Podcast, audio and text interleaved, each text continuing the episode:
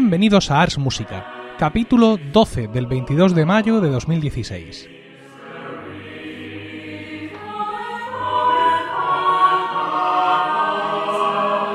Muy buenas, mi nombre es Emilio Cano y esto es Ars Música, un programa sobre música antigua producido por el coro del mismo nombre, un grupo especializado en este tipo de música y con sede en Murcia, del que soy orgulloso director. Hoy es 22 de mayo, domingo, festividad de la Santísima Trinidad para la Iglesia Católica, y hace apenas una hora que Daniel de la Puente cogió un tren en la estación del Carmen en Murcia para volver a su casa, tras un intenso fin de semana de ensayos con Ars Música. Hemos invitado a Daniel para dirigirnos a nuestro próximo concierto, con carta blanca para elegir el programa.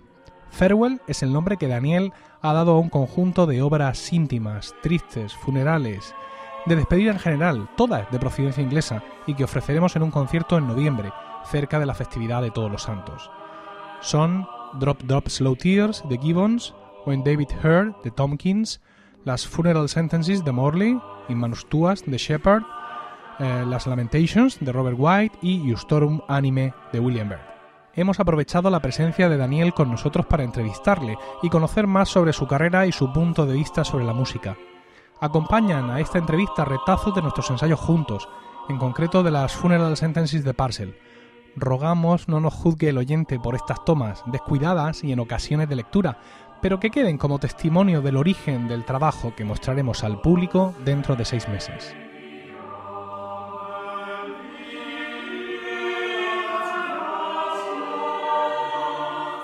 Daniel de la Puente, buenas tardes. Buenas tardes, Emilio. Eh, cada uno tenemos nuestro origen. El origen muchas veces nos marca. Entonces, pues quisiera que contaras a nuestros oyentes cuál es tu origen musical, dónde están tus estudios, tus primeras intervenciones musicales y un poco que nos cuentes por qué al final acabas, después de todo ese trayecto, sea el que sea, acabas dedicándote profesionalmente a la música y no a otra de las muchas cosas que has hecho, porque has hecho muchas. Pues intentando ser breve, en realidad la música está en mi vida desde siempre, porque en mi casa se canta muchísimo.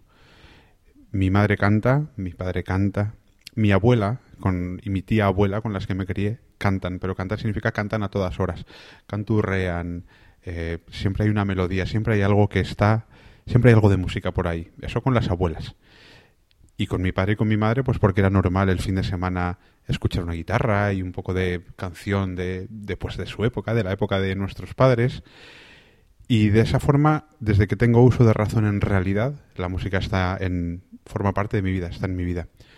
Y de una de un modo más formal, en realidad, mi entrada en la música se debe a un problema fisiológico y es que yo me estaba quedando sordo. Cuando tenía 6, 5, 6, 7 años perdí audición. Pero era una tontería, en realidad eran solo unas vegetaciones. Lo único que el, el otorrino pues recomendó a mi madre, pues oye, apunta al niño a música y que se desarrolle un poquito la parte aural, la parte del oído. Y teníamos la suerte maravillosa de que en mi cole, en el colegio en primero de GB, yo soy de EGB, eh, pues había un profesor de música que era un loco de la música, que era un contrabajista que tocaba pues todo tipo de bolos de jazz y que era un enamorado de los chavales y de meternos la música en vena.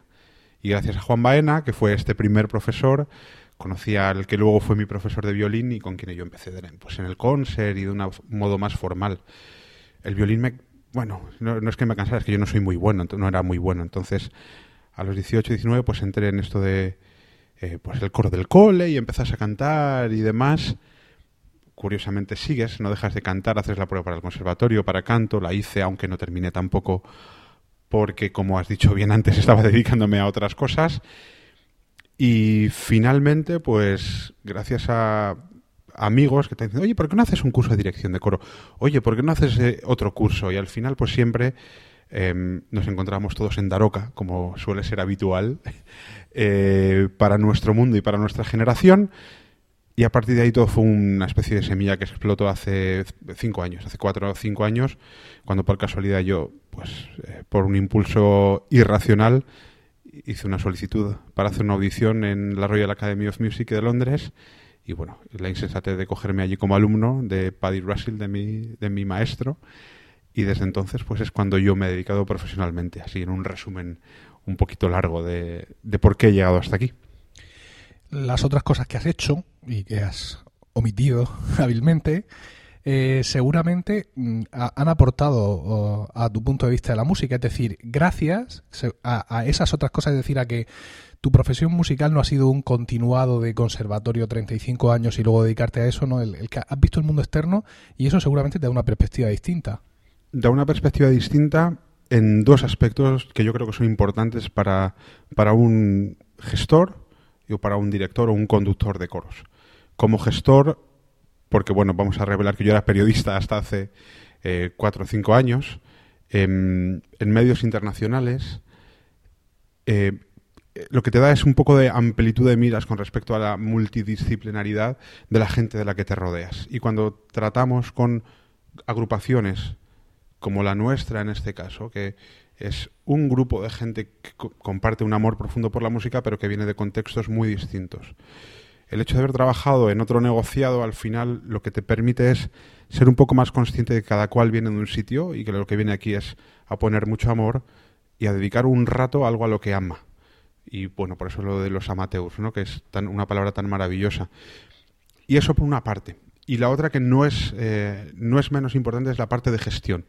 La parte de gestión con respecto a la organización de conciertos, la búsqueda de eventos, la búsqueda de recursos, la búsqueda de eh, repertorios, pero también la gestión del equipo, la organización del trabajo, toda esta cosa que nos puede parecer un poco baladí a veces, como es que los músicos tengan sus partituras puntualmente, que eh, haya unos horarios determinados. Toda esta pequeña ingeniería sí que procede quizás de, los otros ámbitos.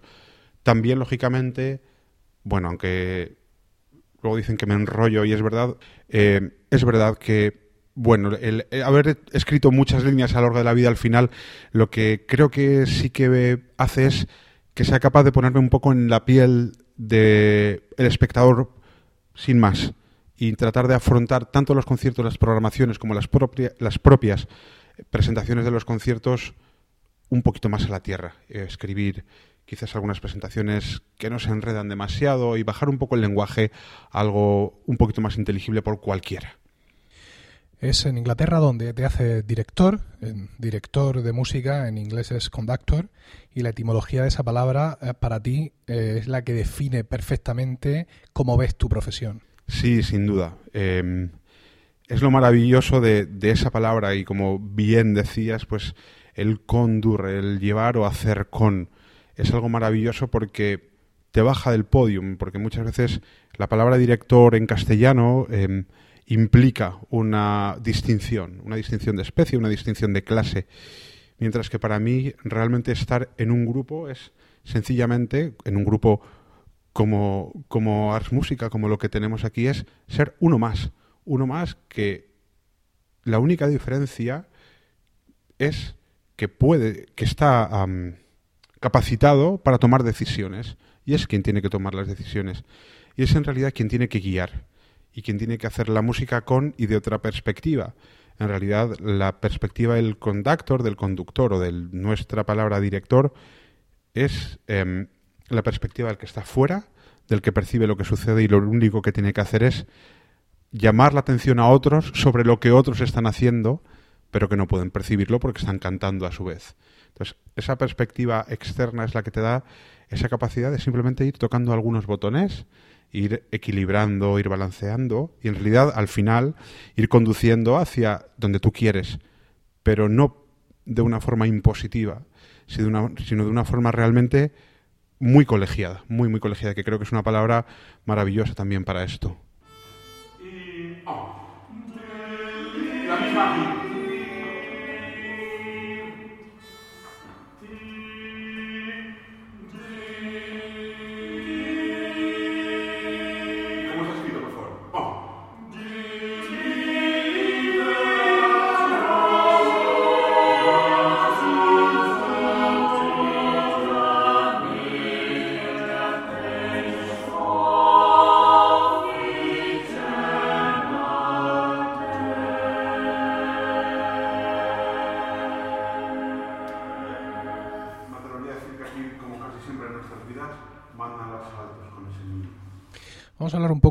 Que estás haciendo con nosotros. Eh, estamos haciendo esta entrevista, como ya hemos dicho al principio, el sábado 21. Hemos terminado hoy la segunda sesión de ensayo intensivo con Daniel. Todavía nos quedará otra en octubre y la definitiva en noviembre que acompaña al concierto. Un concierto con un programa, Farewell, que vamos a interpretar en, digamos cerca de la festividad de todos los santos y es un programa pues que como indica su nombre es un programa de despedida de tristeza no por así decirlo. Incluimos música para todos los santos incluimos eh, lamentaciones incluimos toda esta música de este carácter digamos eh, muy muy intenso. A la hora de hacerte nosotros la propuesta el, oye queremos trabajar contigo qué quieres hacer con nosotros eh, qué te lleva, digamos, a, adoptar este programa y no otro. Y no ya en nuestro caso, sino en general, ¿no? Quiero decir, ¿cuáles son tus prioridades o, qué haces cuando te enfrentas a ese folio en blanco donde tienes que poner unas horas y un título? La prioridad número uno y ante todo es disfrutar. Y la segunda, hacer disfrutar. Porque yo como, como humano y egoísta que soy, lo que me apetece es disfrutar y tengo la fortuna de disfrutar con mi trabajo y si encima puedo hacer disfrutar a la gente que está trabajando conmigo de esta música, podríamos decir que esta es la prioridad lisa, llana y desnuda. A la hora de programar, siempre intento mirar el tiempo litúrgico o las festividades cercanas y ver qué es lo que cuadra de algún modo, por, por decirlo de, así. Con respecto al farewell, es verdad, hay mucha música de lamentación y hay mucha música de despedida, pero se vislumbran y es lo que a mí más me maravilla en, esta, en este momento de dualidad en todo el programa, algunos momentos también de esperanza profunda. Y es lo que me gustaría en realidad sacar a la luz, porque es verdad que en nuestro programa, sobre todo en White, hay una, hay una amargura, un, peso, una pesadumbre ah, que realmente son terribles y que están perfectamente dibujadas en la música. Pero hay algunos momentos de paz, em, y hay algunos momentos de luz y algunos momentos de agradecimiento y al final lo que hay es unos momentos maravillosos de, esperanza. Y si nos remitimos a, la cultura cristiana, en este caso, que es todo el repertorio que estamos haciendo, creo que nos tenemos que quedar con esos destellos de esperanza que salen dentro de la oscuridad.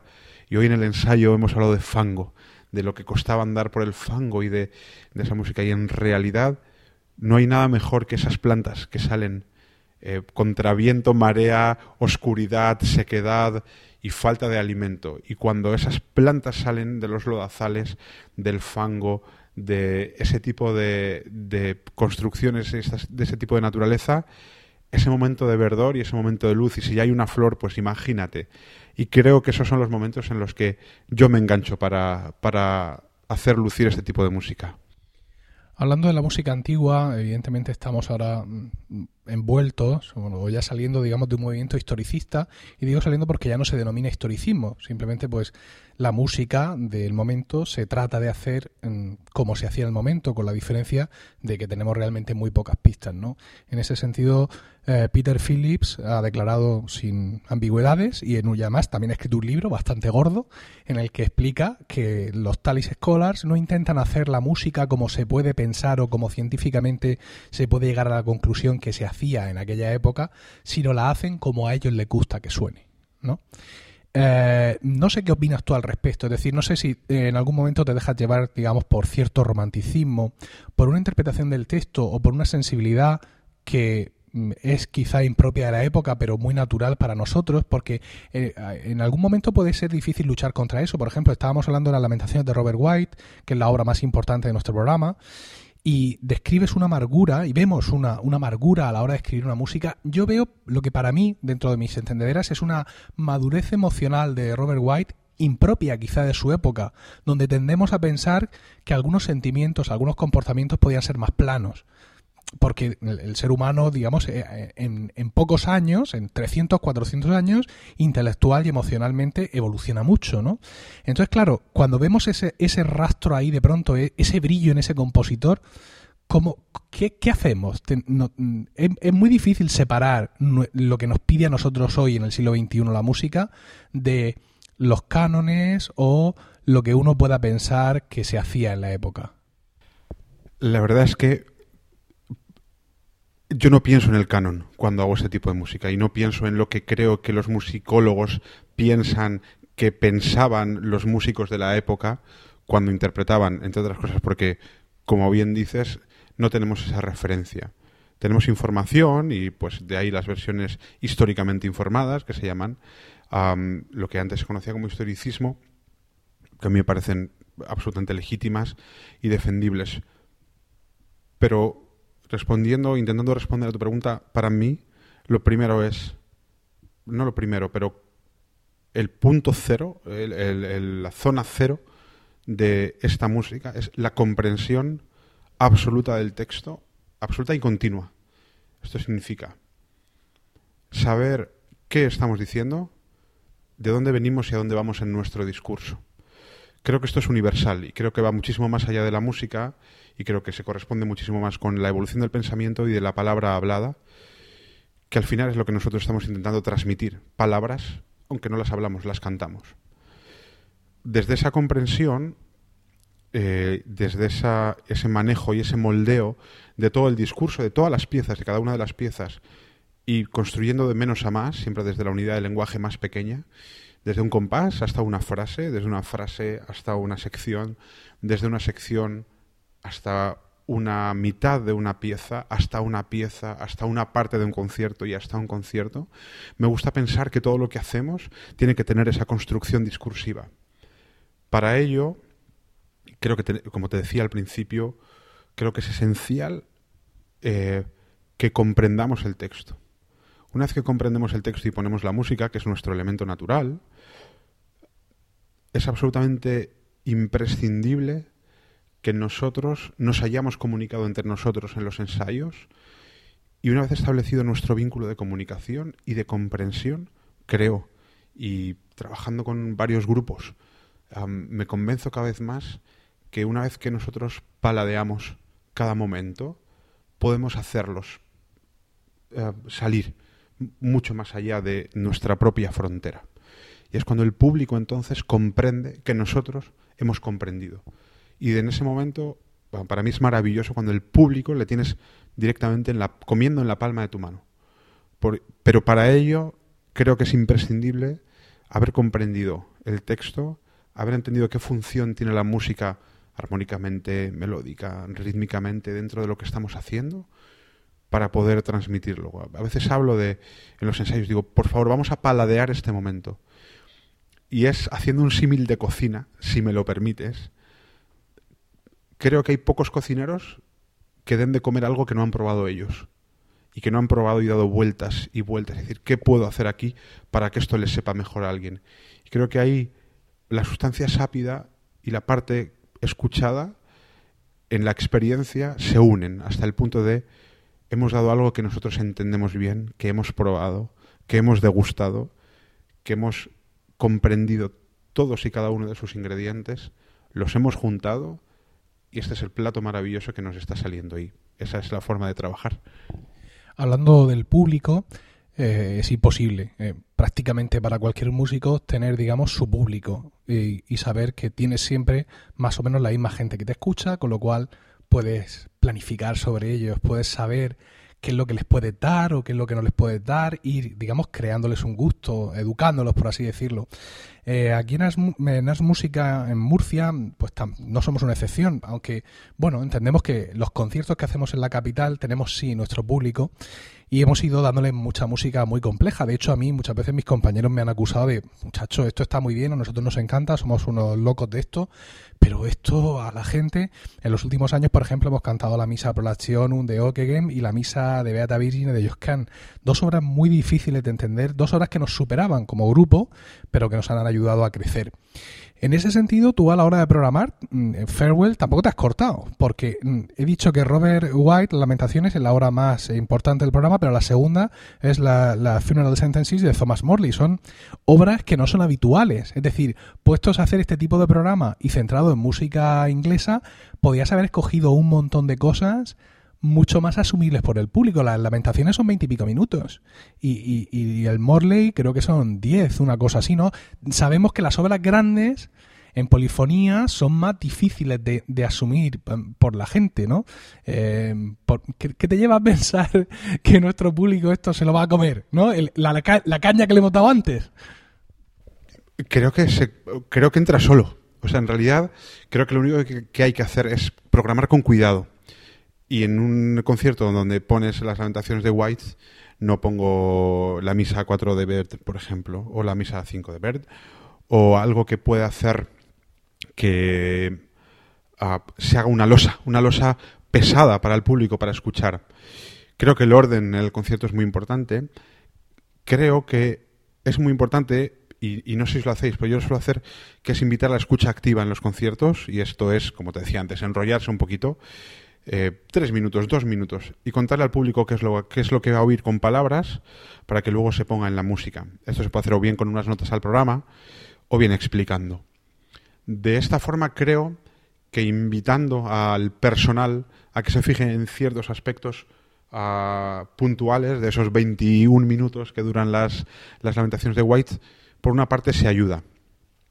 Creo que como están divididas en, al final en seis letras, pues y tan bien escritas, que los momentos de tensión, de expansión y de distensión y de relajación, realmente están muy bien puestos y que en ningún momento alguien va a poder dejar las posaderas en la silla. Todo el mundo va a estar bastante atento a ver qué sucede, porque es una música realmente llena de sorpresas armónicas, sobre todo, y de colores. Creo que, eh, y, ayer, lo, bueno, ayer o esta mañana lo hemos trabajado con, con profundidad, que es la, la, paleta de colores que expresa White en 20 minutos de música es prácticamente infinita, con unos recursos armónicos, tímbricos y rítmicos ultra limitados, correspondientes a su época, lo que consigue es maravilloso. Y creo que por eso el público se va a enganchar mucho de esta música, porque en realidad a mí me pasó igual. Yo no, no entiendo mucho de música, pero sé cuando algo me gusta y cuando no me gusta o cuando me gusta menos. Yo cuando llegué, la primera vez que escuché las lamentaciones, lo primero que hizo cuando llegué al final fue volver al principio y escucharlas otra vez enteras de nuevo, buscando cosas. Y en realidad esa sería mi fin, ¿no? Como músico, como o como artista, ¿no? Que, que la gente salga de este concierto, incluso nosotros, cuando una vez que lo hayamos trabajado, madurado como coro, que quede ahí y que sea algo que recurrentemente necesitamos oír, porque completa una parte de nosotros o porque lo hacemos una pieza nuestra. Y de vez en cuando tenemos que recurrir a esa pieza y tenemos que, que, usarlo para pues para ser nosotros. Y creo que las lamentaciones de White en particular funcionan muy bien. En el caso del Morley, creo que es una música sumamente fácil de escuchar, aunque no sea muy conocida, pero es, es una música delicada, es una música tranquila, es una música también realmente llena de esperanza en algunos momentos, llena de desesperanza en otros, es verdad. Pero al final siempre se abre una luz al final y es es realmente lo que me enamora de este programa, de tener esas, esas luces hacia las que ir, que después de tanta pesadumbre y tanto, tanta lucha intestina y armónica entre voces, al final eso funciona muy muy bien.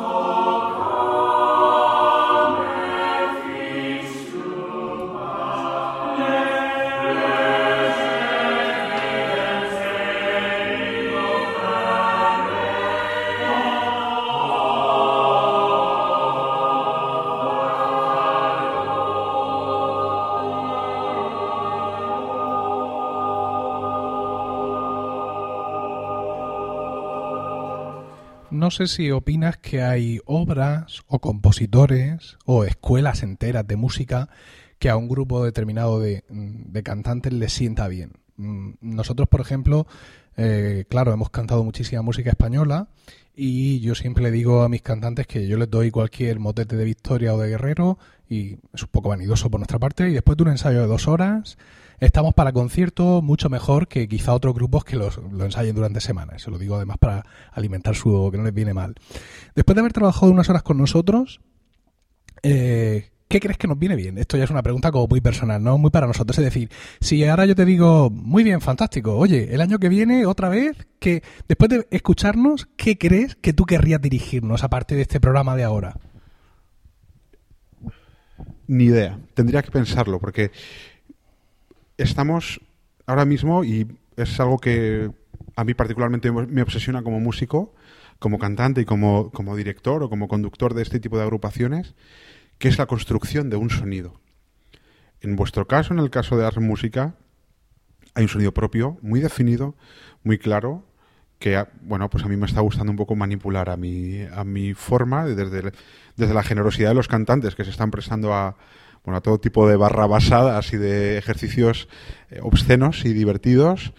Em, desde el punto de vista del canto, me gustaría buscar un programa que mantuviera esta densidad sonora que estamos empezando a vislumbrar. Porque claro, el sonido que ayer teníamos a, las 9 de la noche, viernes, en comparación con el sonido que teníamos hoy a las 6 menos 5 de la tarde cuando terminamos de trabajar, es muy distinto es muy distinto, no es mejor ni peor de lo que había, es sencillamente otra cosa, que es algo que en este caso yo pues estoy tratando de moldear y, trabajar, pero por una cuestión de puro gusto, por una, no tiene nada que ver con, con negos ni con vanidades, es porque a mí me gusta así. Eh, como lo del vino, ¿no? El vino a lo mejor a alguien le gusta, a alguien no, pues a mí este me gusta, aunque otro tiene derecho a que no. Y creo que nos viene bien trabajar el sonido desde una perspectiva un poco más ancha, amplia. Em, tenemos un sonido muy limpio, muy claro. Ars Música tiene un ensemble que es, un, es para envidiar. Eh, la forma de respirar, el modo en el que se articulan las frases de natural es maravilloso después de muchos años de experiencia y de un trabajo absolutamente maravilloso y muy bien dirigido. Ahora yo que me estoy aprovechando, pero tal cual de ese trabajo, lo que me está gustando es poder ensanchar un poco las posibilidades sonoras del grupo. Y por eso si tuviera que programar algo que ahora me pillas, pero eh, creo que Talis estaría muy bien. Volver otra vez a una cosa como alegre y digo fúnebre como esto que estamos haciendo, algún Talis nos vendría muy bien, porque el grupo está paladeando muy bien los a partir de esta mañana sobre todo esos, esas utilidades en el cambio de color, que con medio tono parece que cambia el mundo y se da la vuelta a nuestro universo en un solo compás. Y creo que hoy estamos empezando a comprenderlo muy, muy bien. Y creo que iría por ahí la cosa. Vamos a hablar de una cosa que, bueno, a determinados oyentes les puede interesar mucho y son, digamos, cuestiones eh, de, taller, ¿no? De, funcionamiento eh, de los coros. Eh, muchas veces estamos toda la vida haciendo algunas cosas de alguna manera hasta que de pronto mm, te vas por ahí o ves un concierto un día en YouTube y dices, pero ¿qué tienen ahí? Eso, como, ostras, y te, han solucionado la vida, ¿no? Eh, nosotros usamos The Music Folder, que es una carpeta coral bastante conocida, es una carpeta así de pseudo cuero, que lleva, sí, lleva, lleva dentro unas gomas, entonces digamos que tú metes ahí las partituras no en fundas de plástico, sino las tienes que tener en, libreto con grapa, ¿no? Y la verdad es que es bastante, bastante cómodo. Es una carpeta que lleva una cinta por detrás para sujetarla con la mano, que lleva otra cinta por debajo para que no se abra completamente, o puedes soltar esa cinta para que sí se abra completamente y se pose sobre un atril. Es una carpeta que es endiabladamente cara porque viene de Canadá y pagas todo tipo de impuestos, aduanas y la de últimas. En la última remesa no hemos podido ya económicamente y hemos comprado una versión un poco más barata de Sheet Music Plus, pero bueno, que también cumple, cumple su función. Antes me has comentado en, Off the Record, qué maravilla, siempre deseo decir eso, que en un momento dado para un proyecto tuyo, para un coro, compraste atriles con, con luz incorporada, ¿no? Nosotros, aquí en la música yo les he dado desde hace dos o tres años libertad absoluta, es decir, ellos pueden cantar mm, con la carpeta, con nuestra carpeta oficial o con, con iPad. No con otro tablet, ¿eh? Con iPad. Por supuesto. Entonces, eh, y los que están cantando con carpeta pueden cantar con atril o sin atril. Esto nos lo han criticado alguna vez porque se pierde uniformidad. Hombre, evidentemente a los que cantan con el iPad no les dejo que lleven la funda del Capitán América. Tienen que llevar una cosa más o menos discreta. Pero mm, muchas veces el tema del atril he pensado, digamos, forzarlo de alguna manera buscando una uniformidad, pero no sé si queda un poco raro que un grupo grande como el nuestro, 20 cantantes, bueno, grande entre comillas, de pronto aparezca con 20 atriles ahí. No, no sé tú mm, qué, opinas de esto y de paso dinos cómo quieres que nos pongamos para el concierto. Eh, eh, vamos a ir sin iPads esta vez porque tenemos algunas partituras eh, originales con su encuadernación y entonces pues, vamos todos a carpeta, ¿no? Pero cuéntanos tu experiencia con el tema de atriles, ¿cómo verías a 20 cantantes todos con su atril uno ahí al lado del otro? Y sobre todo, ¿cómo vas a querer que cantemos en noviembre? Vamos a cantar sin atril, con la carpeta en la mano. ¿Por qué? Porque todos los atriles no son iguales, salvo que tengamos 20 atriles iguales. Hay dinero, ¿eh? Aquí hay. Sí, sí, sí. Em, si, ese es el problema, no te preocupes. En mi experiencia y desde el punto de vista escénico, tengo las cosas relativamente claras y tengo ciertas convicciones que proceden de, pues, de mi otro yo, del otro yo periodístico, que al final y desgraciadamente el primer juicio que un, espectador va a emitir sobre nosotros es un juicio visual, cuando nos ve salir. La primera persona que ponga el pie en el escenario va a marcar una tendencia, una tendencia de salida, una tendencia de actitud, de generosidad. O no, en nuestro caso creo que no habrá problema al respecto. Y somos artistas desde el momento en el que ponemos el pie en el escenario, de cara al público. De, hecho, somos artistas desde mucho antes. Para mí, la presencia escénica es extraordinariamente importante y algunos de mis grupos te dirían que hasta la anormalidad. No es la anormalidad, sencillamente cuando voy a un concierto me gusta disfrutar de un espectáculo integral que empieza en el momento en el que el coro sale por la puerta y termina en el momento en el que el último integrante se marcha. Es verdad, yo para Ariana Ensemble, para mi grupo profesional, compré atriles duros y juegos de luces que además no son LED para poder dimerizarlas. De forma que en ese espectáculo en particular jugábamos con la luz de los atriles y otro, y otro tipo de iluminación, porque bueno, se llamaba huellas de luz, entre otras cosas, pero no sirvió para eso. Pero, para que te hagas una idea, Emilio, todos los atriles estaban planos y a la misma altura. De forma que el elemento escénico atriles no era gratuito, era un elemento escénico, era algo que invitaba a y que estaba situado. Tuvimos un director de escena que era el que nos iba guiando en todo este tipo de pasos que son, para mí, absolutamente importantes e imprescindibles. Entonces, desde ese punto de vista, lo que yo veo peor es que hay coros que salen y cada uno lleva su atril y su carpeta y realmente parece que salen ah, con, los aperos de labranza. Sí, a la guerra. Em, eso es, me parece que salen con lanzas y me gusta que los atriles estén en media luna, que estén situados todos a la misma altura, que estén planos para que no supongan un obstáculo visual. Para el público planos o con una inclinación realmente leve. Em, y desde ese punto de vista, que sea conjunto también. También comprendo que los atriles son un obstáculo físico a la comunicación muchas veces y hemos, em, bueno, he visto el caso de New York Polyphony el año pasado, que a, los que conocí, que ellos prescinden, de, son solo cuatro, pero prescinden, deliberadamente del atril, porque no quieren que nada se interponga entre su carpeta, su voz y el público, ¿no? Entonces esa es un poco mi idea de escenario. Em, iremos sin atril con carpeta negra o similar y si hubiera atriles todos que se pudieran situar a la misma altura, luego eso es complicado porque uno ve peor, ve mejor, está más allá, siempre buscando términos medios, siempre buscando ese tipo de equilibrio, es como se encuentra la virtud, pero escénicamente es muy muy importante que si son atriles sean todos iguales, estén todos a la misma altura y hagan un conformen una unidad, que sean la misma unidad del coro, que aunque luego los integrantes del coro incluso se muevan, pero que sepan que no tienen que llevar su carpeta, que está allá, es una parte importante para mí, desde luego que sí. Pues eh, muchísimas gracias. Gracias a ti, gracias a vosotros. Todo lo que nos has, con todo el trabajo que estás haciendo con nosotros, todo lo que estamos aprendiendo de ti y todo lo que nos has, lo, que nos has contado. Eh, para terminar, quisiera que mm, nos recomendaras mm, a los oyentes y a nosotros eh, esa hora que se ha quedado fuera del programa o esas obras que se han quedado fuera del programa que podían haber estado ahí perfectamente, pero que, no sé, por, por estructura o por tal, las la, has dejado fuera, pero que en, en, nuestro programa, que además voy a poner en, en, las notas del podcast, voy a poner cuál es el repertorio a fecha de hoy, aunque tenemos una obra ahí que no sabemos si va o viene. Efectivamente, pero mm, quisiera que nos dijeras aparte, bueno, y si esto lo- esta pieza también podría haber estado aquí y un poco iría en el sentido de, de mi idea. Sí, podríamos haber cerrado el círculo con, eh, con la música funeraria de la reina Mary de, de Purcell, desde luego. Em, lo que pasa es que es un poco más conocida y a mí realmente me apetecía hacer algo un poquito más Desconocido. desconocido. Eh, eh, creo que White se hace demasiado poco para la, para la música que es. Realmente creo que su belleza es descomunal y creo que es verdad, es muy difícil, es muy difícil y hay que, hay que currar un montón. Pero creo que lo, creo que la música para el funeral de la reina Mary de, de Purcell y creo que em, que por ahí podríamos haber tirado para cerrar el círculo. Pero quién sabe. Otra vez.